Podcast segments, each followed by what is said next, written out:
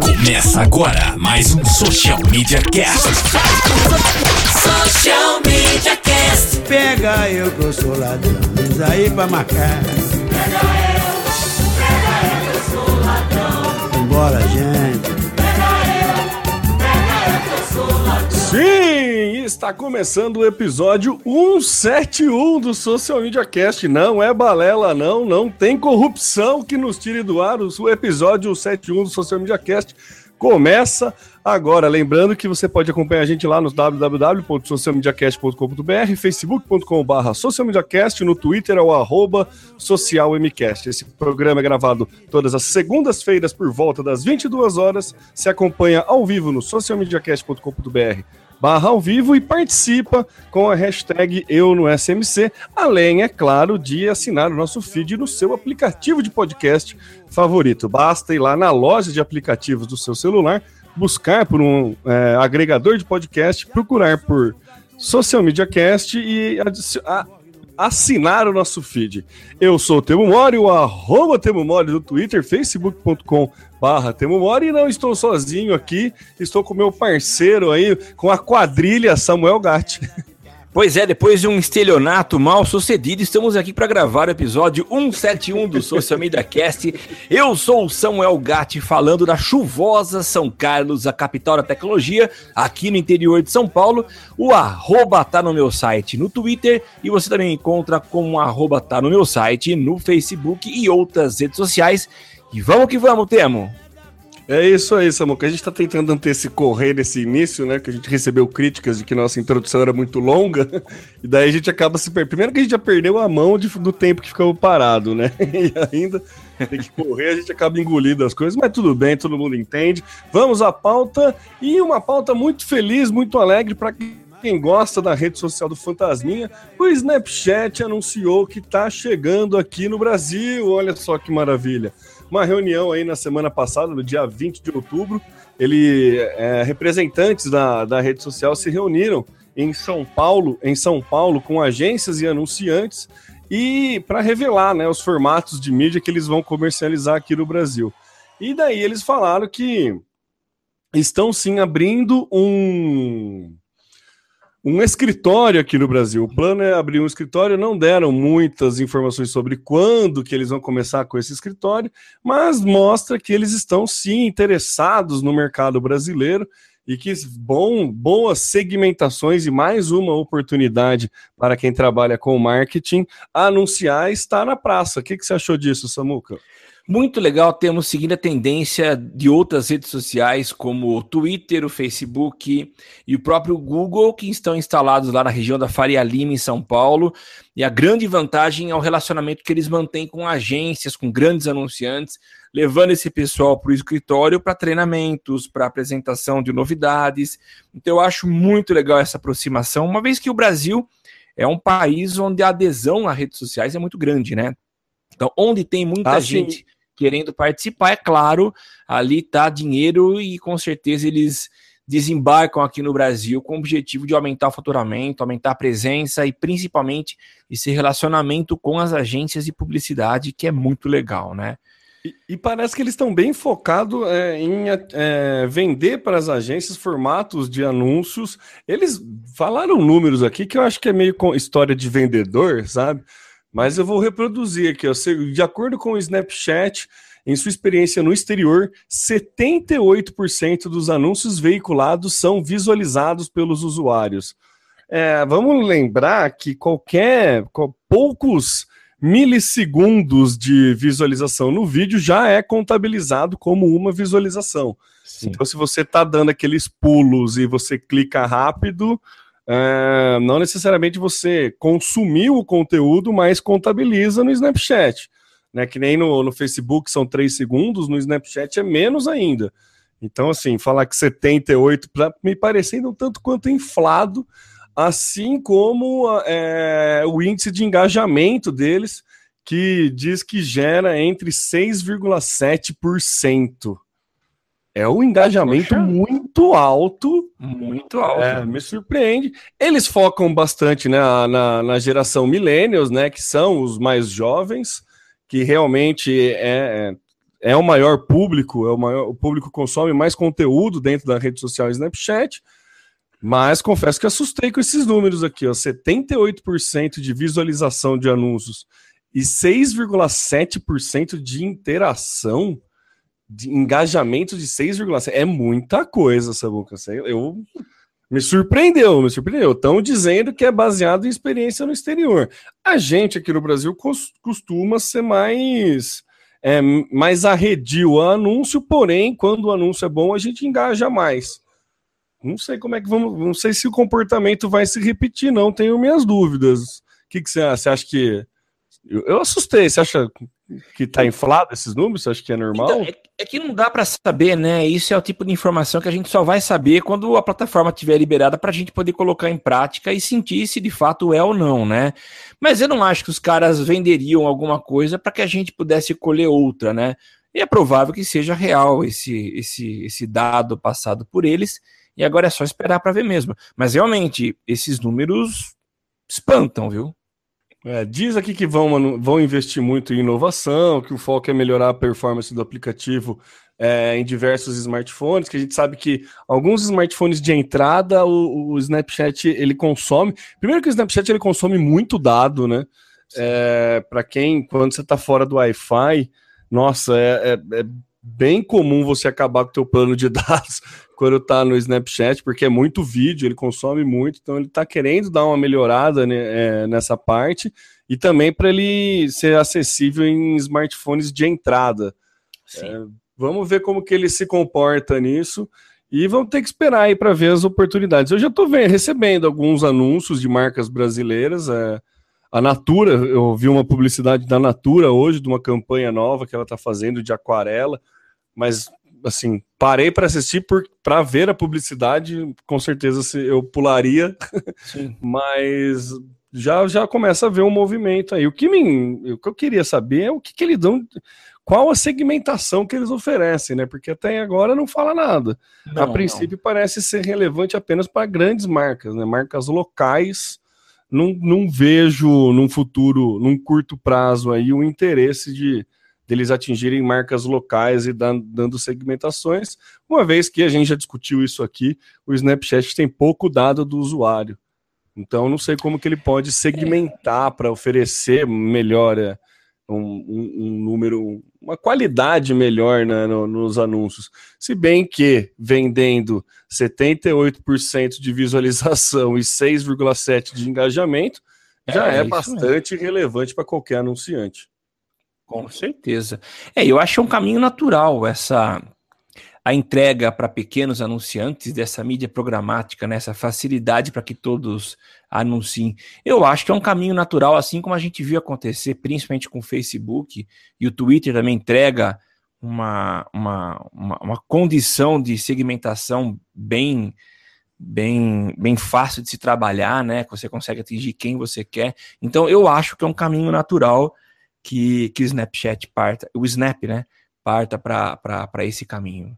É, vamos ver. Vamos ele pode, é, uma das segmentações que ele pode é, roubar tilhar do Twitter é aquela de você atingir os seguidores de tal perfil, né? Isso, é. é isso boa, já, já, dá para ter uma ideia de um perfil de público é. a partir de quem ele segue. Pode isso ser uma, uma saída. Seguindo com a nossa pauta, ó, durma com essa notícia, hein? O Brasil tem um dos melhores catálogos de filme na Netflix. É verdade isso, Muca? Temo. Essa tua pergunta entrega muita coisa. Qual a tua percepção?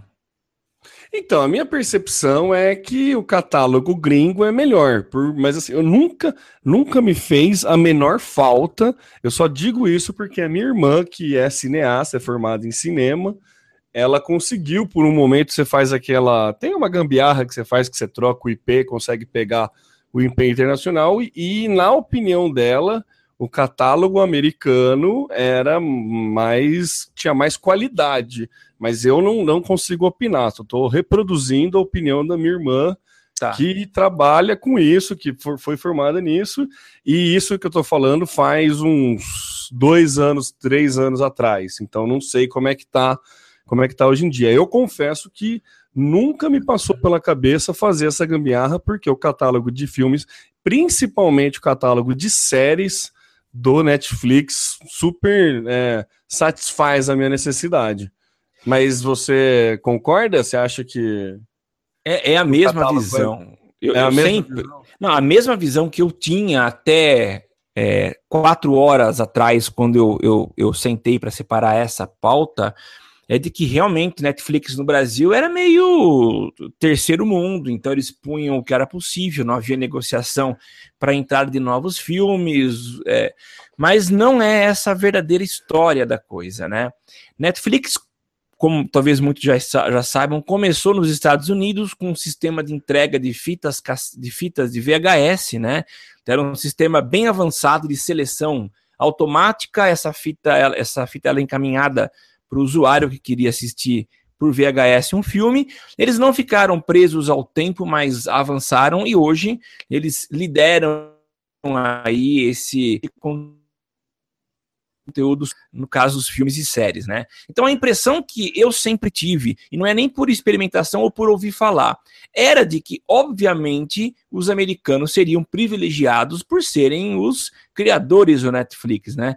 Mas não é essa a realidade, pelo menos não a partir de um estudo feito pela The Streaming Observer, foi uma pesquisa e que envolveu diversos países. Eu vou até citar quais são esses países: Brasil, Canadá, França, Alemanha, México, Holanda, Suécia, é, Reino Unido e Estados Unidos. Então, assim, dentre todos esses, acredito que os menos desenvolvidos sejam Brasil e México.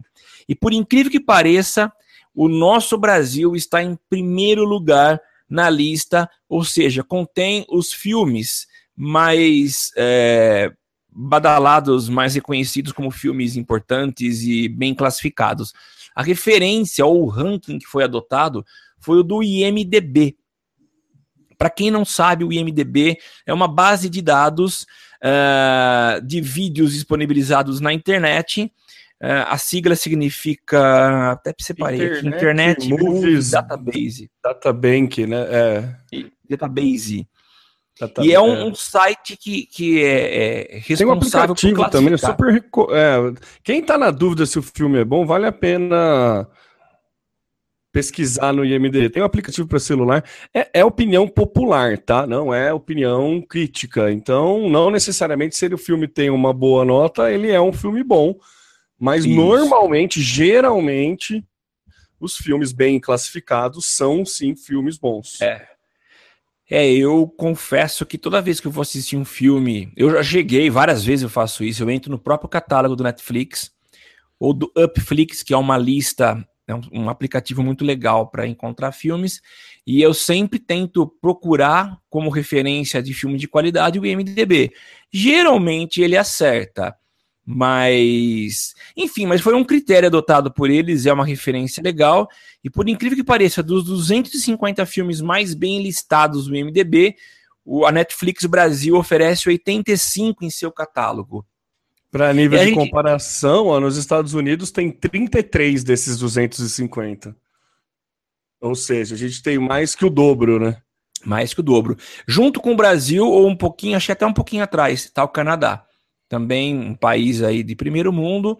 Uh, filmes como Poder, Poderoso Chefão 2, Clube da Luta e Star Wars, o episódio 4, não, você não pode assistir a partir de Netflix dos Estados Unidos, mas pode assistir em terras de Tupiniquins. Então, essa é uma informação interessante. Não sabemos o porquê disso, mas, enfim, é motivo para a gente se orgulhar e sair para as ruas amanhã fazendo uma manifestação de valorização do nosso país, tá bom? Então convocamos aqui. Eu tenho uma teoria para o Netflix. É, acho que talvez por conta de concorrência, né?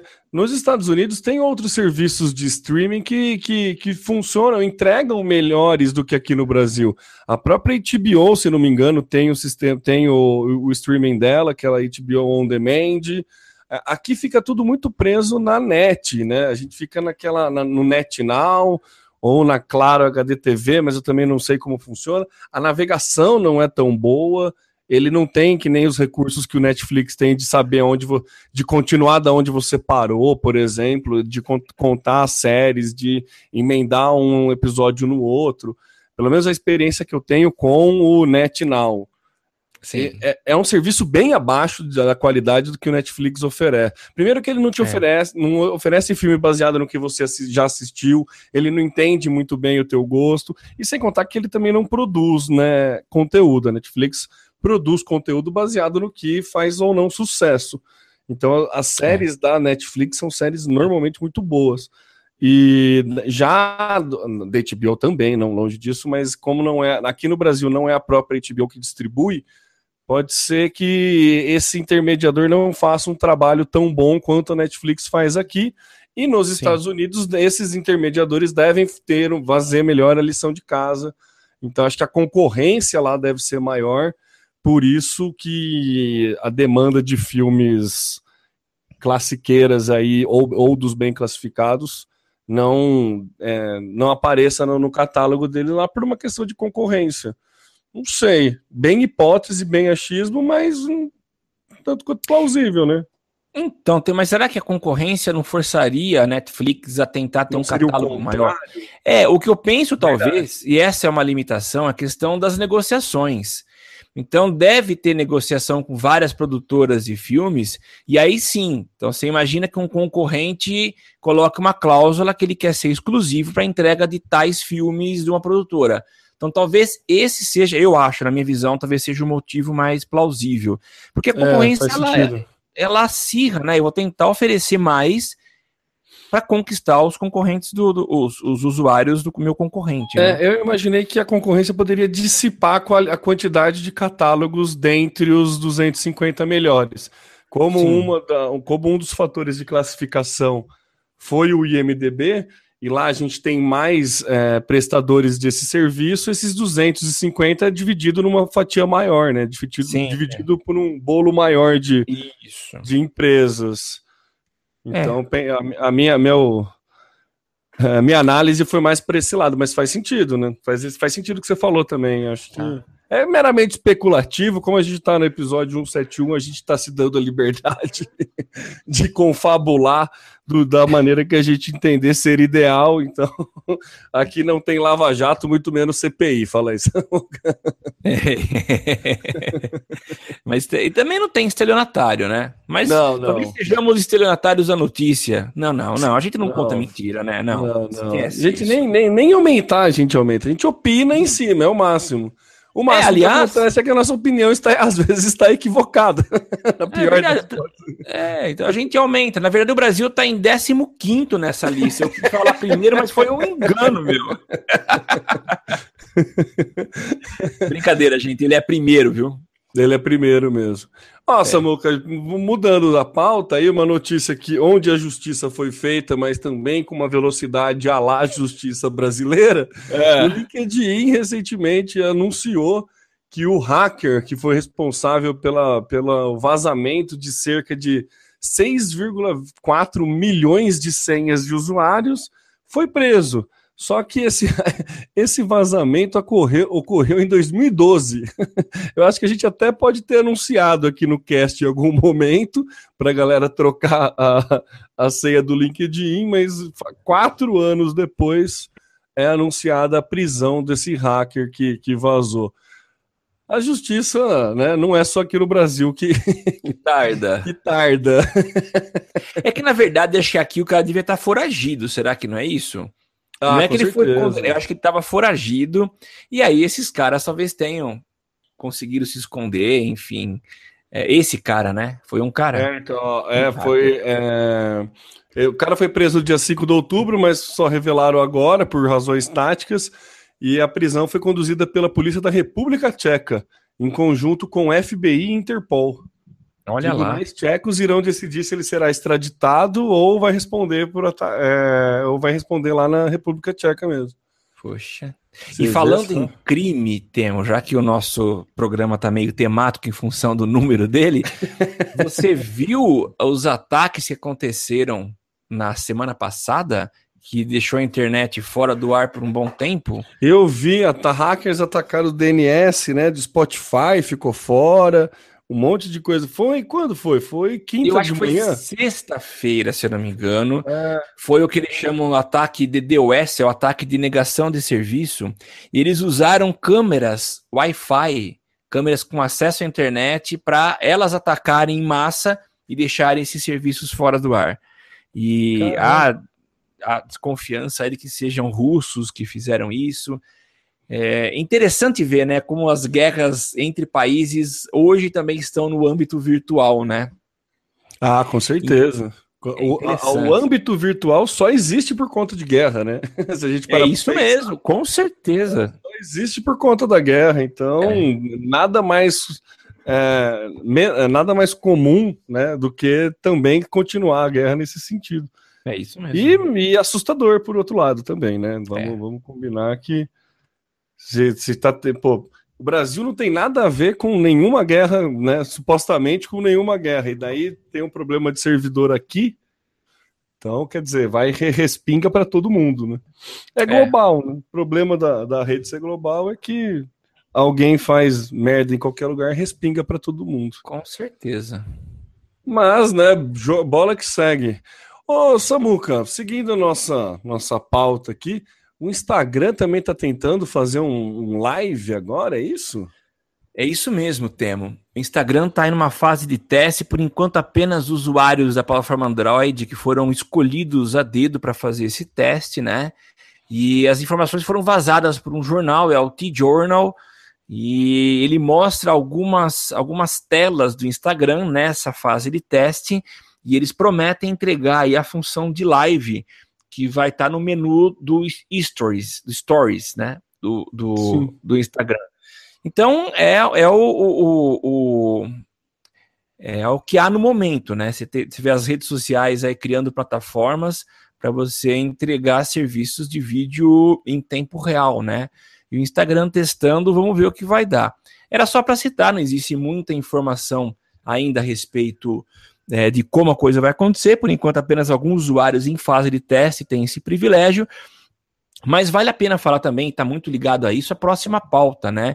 É o quanto o Facebook, que não por acaso é proprietário do Instagram, comprou a, a rede há um bom tempo, então é, é natural também que ele invista e está investindo já há um bom tempo no ano passado, eles criaram essa alternativa, essa ferramenta para entrega de conteúdos ao vivo, né, o famoso live.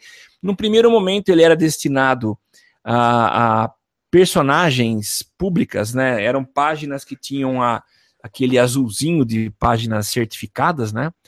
E eles uhum. aproveitaram uhum. todas as experiências que foram adquiridas nesse período, lançaram a versão para todo mundo. Então, hoje, qualquer página e qualquer perfil pode fazer uma live com poder, uma capacidade de engajamento muito maior. Então, pelo que a gente tem lido, e eu tenho percebido também com clientes meus, que ações ao vivo atraem muito mais, tá? É muito vantajoso você criar ações. Tem a questão de, de muita gente reclama da notificação, que mais as pessoas são mais notificadas, né?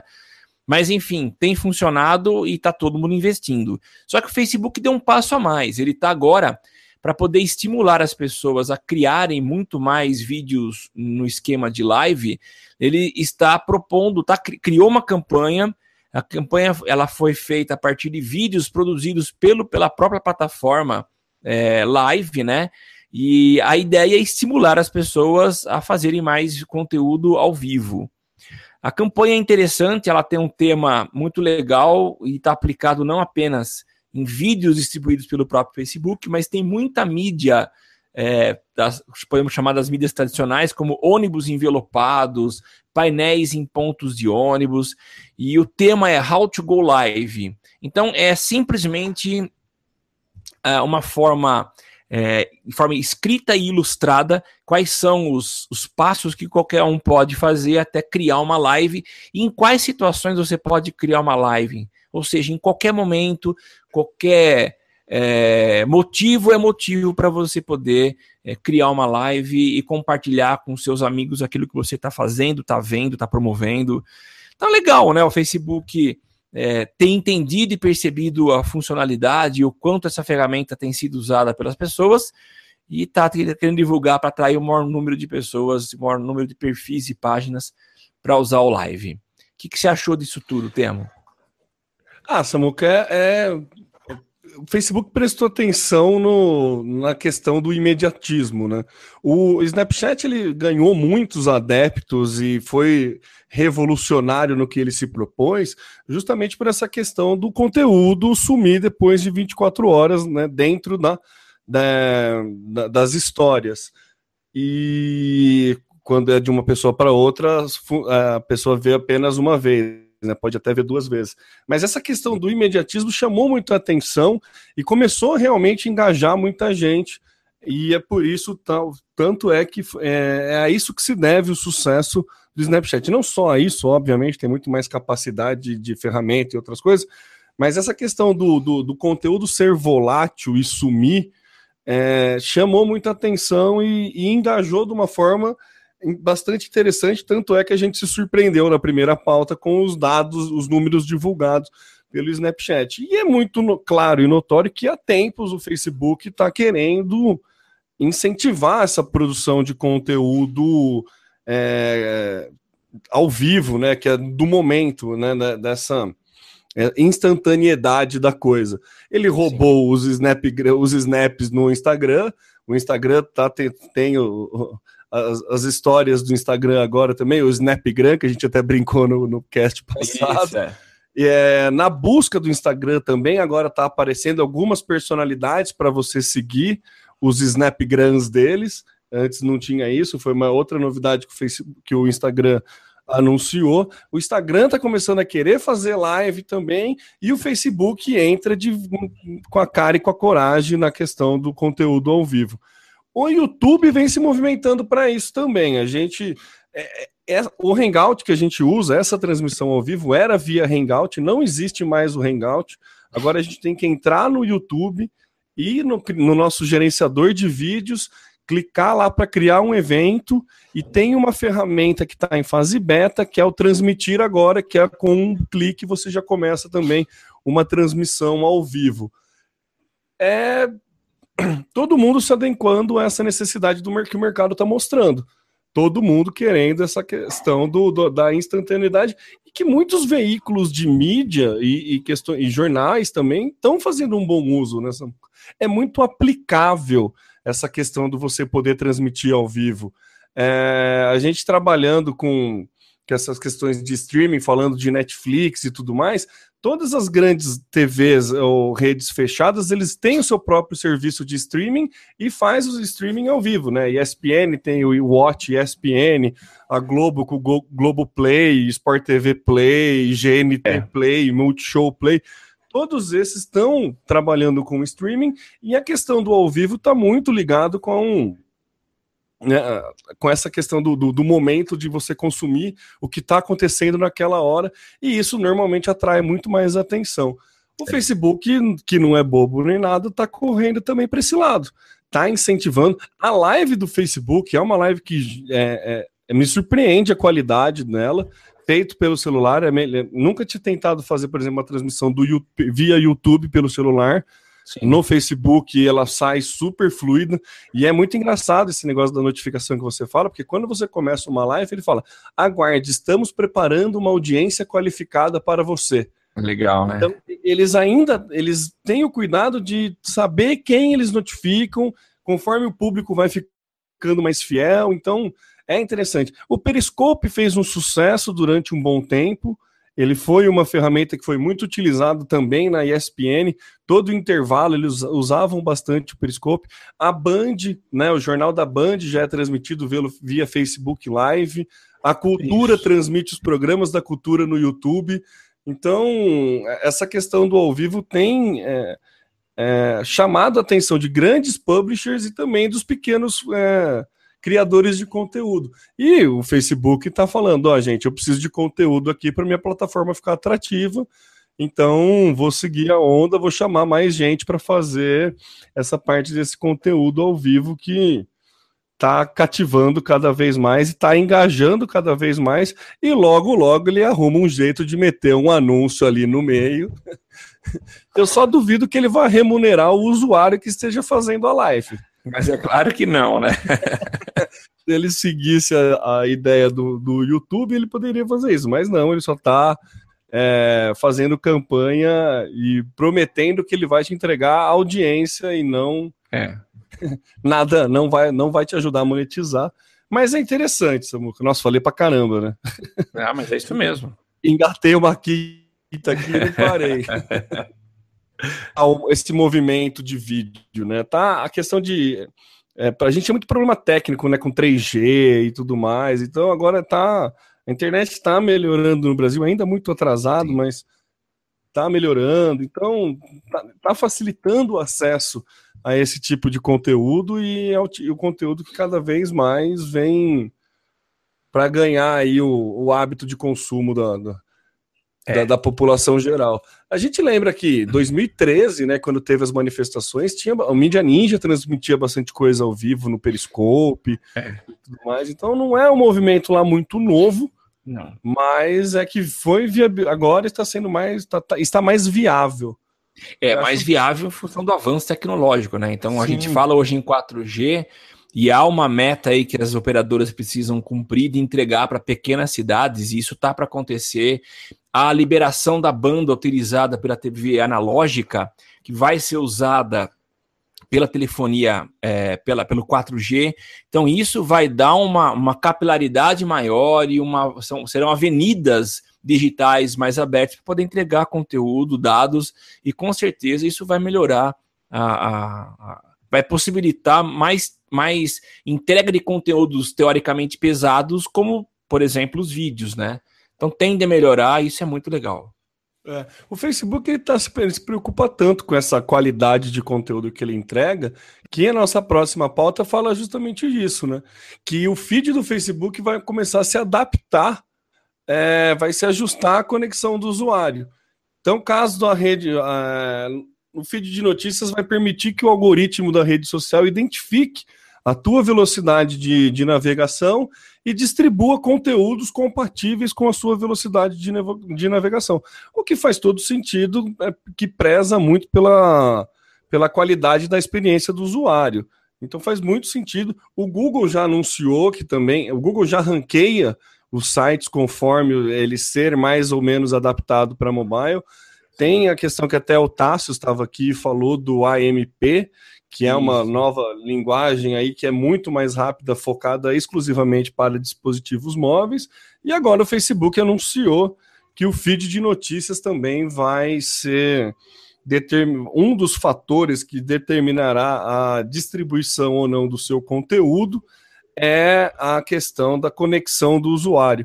E leva a gente a pensar em algumas pequenas mudanças ou grandes mudanças na estratégia de conteúdo, por exemplo, se o nosso público é um público e uma público, um público de baixa renda, não adianta a gente ficar fazendo lives para tentar atingir esse público, porque o feed não vai entregar para o público. É. O negócio é fazer mais texto, link ou imagem, não apelar tanto para vídeo, porque os vídeos não serão entregues mais para pessoas com uma conexão baixa. Não é que não serão entregues, não serão priorizados É. numa possível entrega.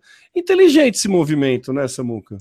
Inteligente, temos só fazer duas, duas observações. A primeira é essa nova forma de entrega. Vou fazer um paralelo muito distante agora, mas você lembra da tal, é bem distante mesmo, mas vale a pena é, citar. Você lembra da regra dos 20% de texto que podia entrar numa imagem do Face? Para anúncio? Quem não lembra? Quem não lembra? Quem não sofreu? Quem não teve anúncio reprovado, né?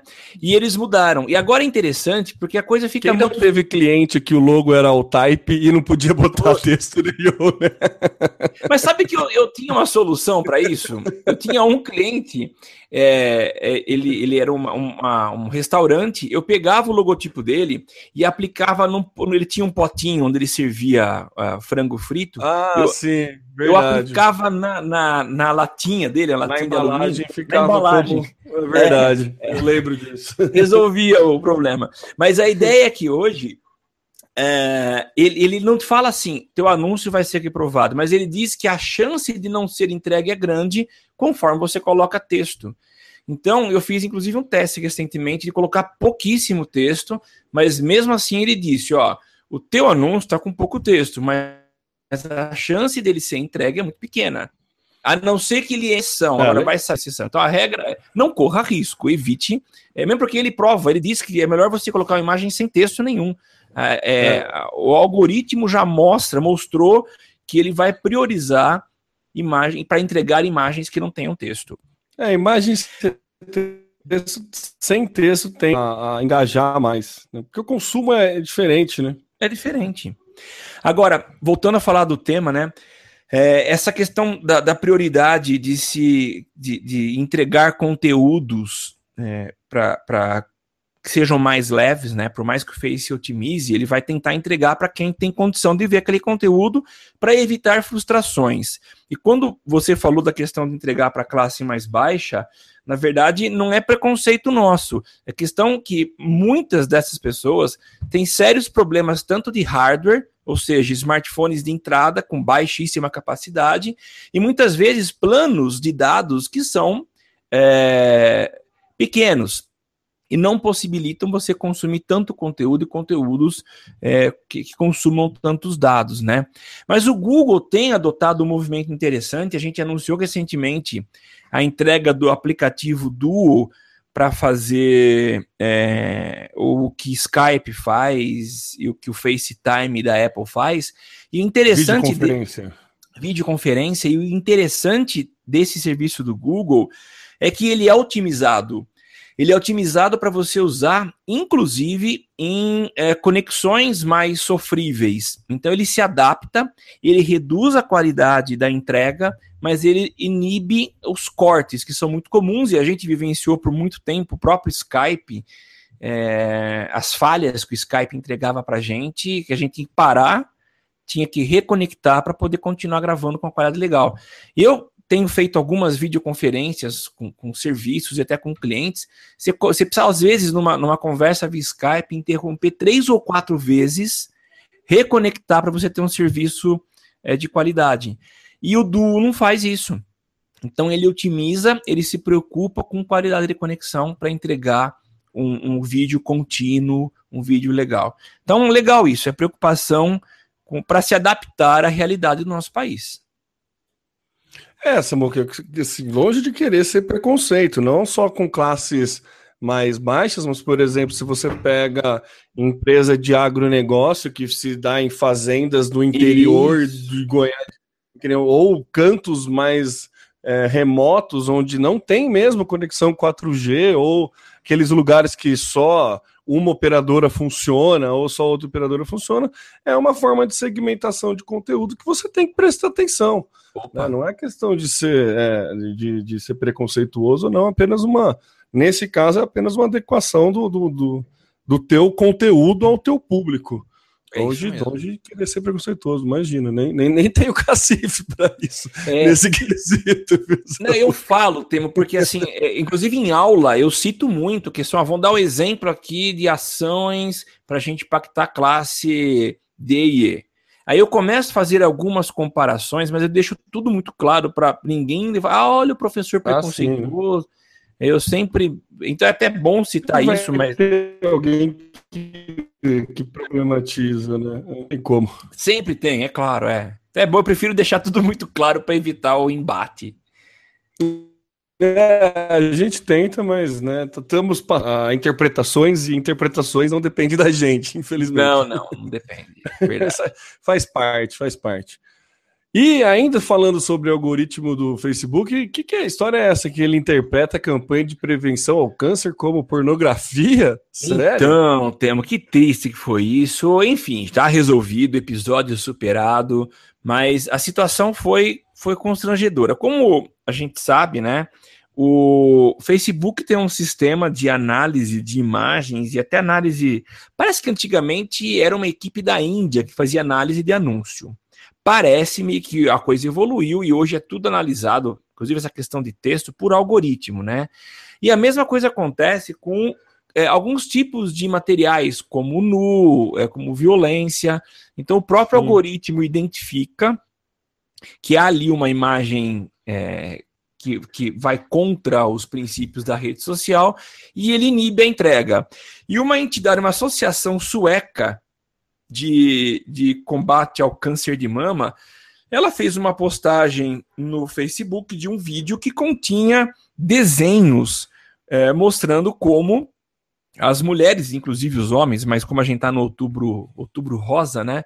Isso Sim. se dá muito mais às mulheres, mas e como prevenir, como fazer um auto exame de toque, de auto, como chama autoexame, né? Para poder detectar se, se há ou não algum indício de câncer de mama, né?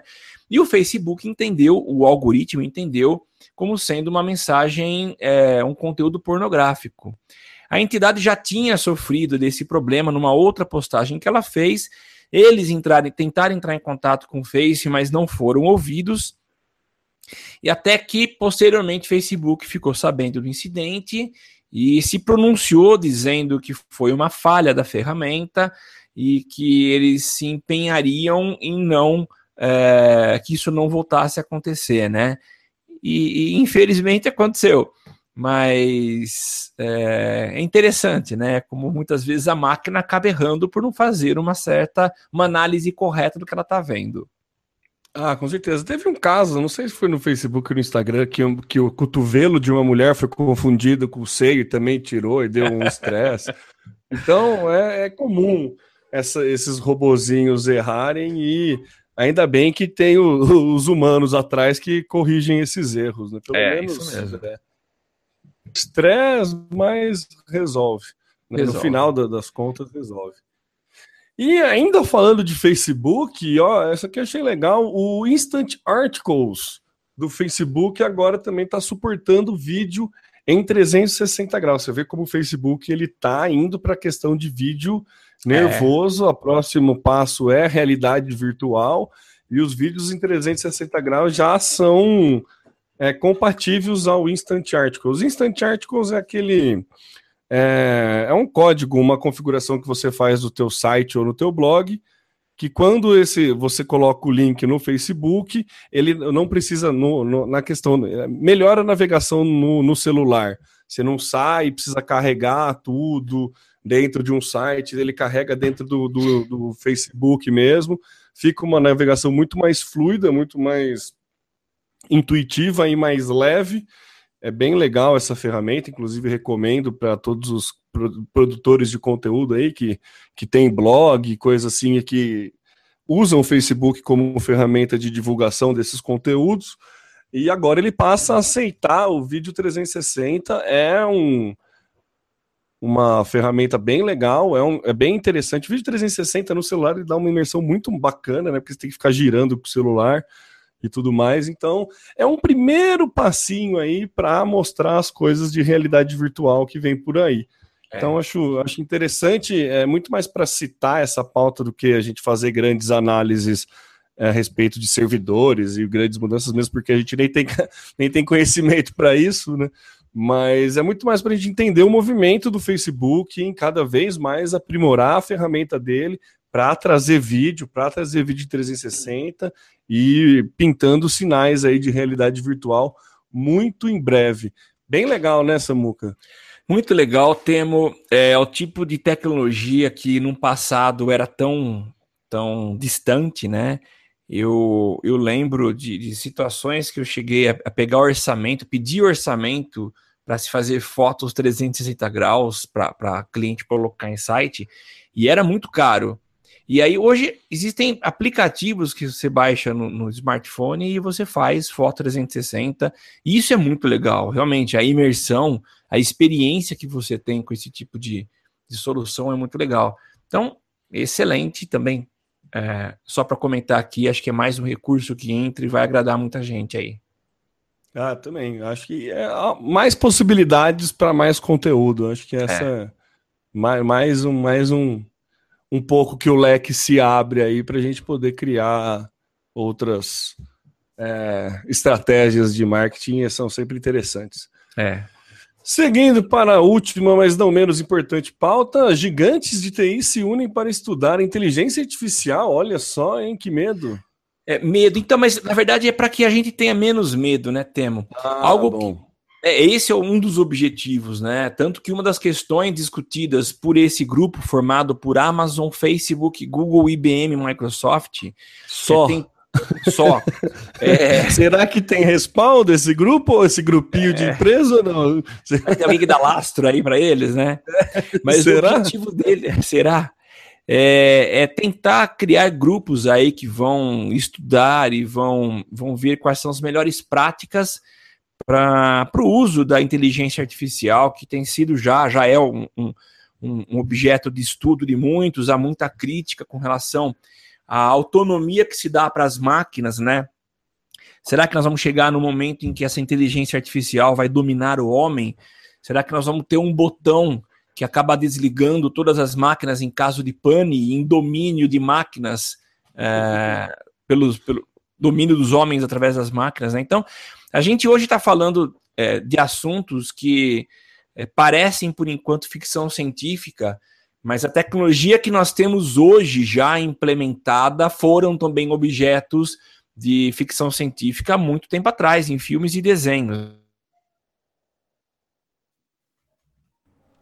É, me desculpem, meus amigos, como vocês perceberam, tivemos um problema, um pequeno problema de instabilidade na internet e por isso vamos ficar devendo aí a finalização desta última pauta, mas não fique triste que voltaremos na semana que vem.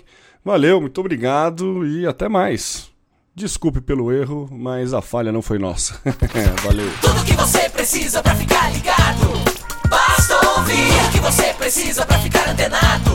Basta I like. Dá um reply, um retweet. Digita um arroba pro sujeito se ligar. Uma hashtag pra um assunto explodir. Mas que babado, um viral que vai colar. Compartilhe, monitore tudo que acontece. Siga agora a tendência de tudo que é social. Esse é o canal Social Media Cast. Social Media Cast, o seu podcast sobre as mídias sociais. Aqui você aparece, aqui você acontece. Social Media Cast.